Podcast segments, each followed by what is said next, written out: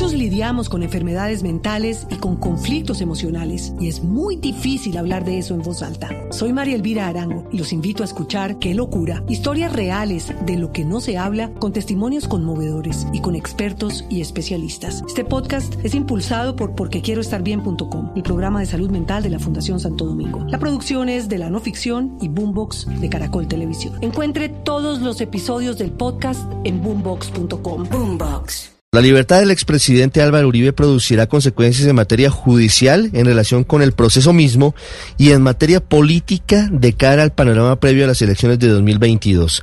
En materia penal, aún estando en libertad, Uribe sigue vinculado a una investigación por presunta manipulación de testigos, aunque según la opinión de la Fiscalía se encuentra en etapa de indagación. Muchos lidiamos con enfermedades mentales y con conflictos emocionales y es muy difícil hablar de eso en voz alta. Soy María Elvira Arango y los invito a escuchar Qué locura, historias reales de lo que no se habla con testimonios conmovedores y con expertos y especialistas. Este podcast es impulsado por porquequieroestarbien.com, el programa de salud mental de la Fundación Santo Domingo. La producción es de la no ficción y Boombox de Caracol Televisión. Encuentre todos los episodios del podcast en boombox.com. Boombox.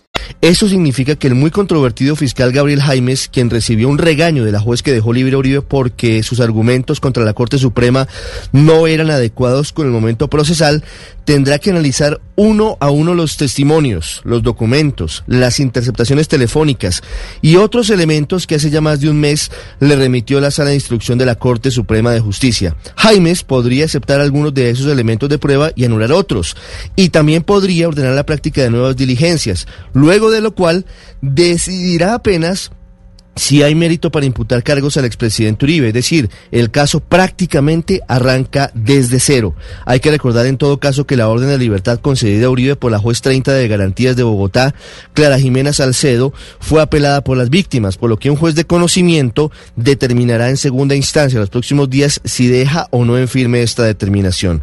En materia política, la libertad de Uribe anticipa el inicio de la campaña presidencial de 2022. De hecho, tras su salida de su detención domiciliaria, anticipó que agitará las banderas del miedo frente a lo que pueda suceder en las urnas, ratificando además que vía referendo quiere que se derogue la JEP y se disminuya el tamaño del Congreso. La respuesta de los sectores de derecha respaldando los postulados de Uribe y de sus contradictores lanzando cargas de profundidad contra sus iniciativas muestran que la próxima campaña presidencial estará de nuevo marcada por una feroz polarización y de nuevo estará marcada por la figura del expresidente, quien lleva más de dos décadas inclinando la balanza de los electores. Lidiamos con enfermedades mentales y con conflictos emocionales y es muy difícil hablar de eso en voz alta. Soy María Elvira Arango y los invito a escuchar Qué locura, historias reales de lo que no se habla con testimonios conmovedores y con expertos y especialistas. Este podcast es impulsado por porquequieroestarbien.com, el programa de salud mental de la Fundación Santo Domingo. La producción es de la no ficción y Boombox de Caracol Televisión. Encuentre todos los episodios del podcast en boombox.com. Boombox.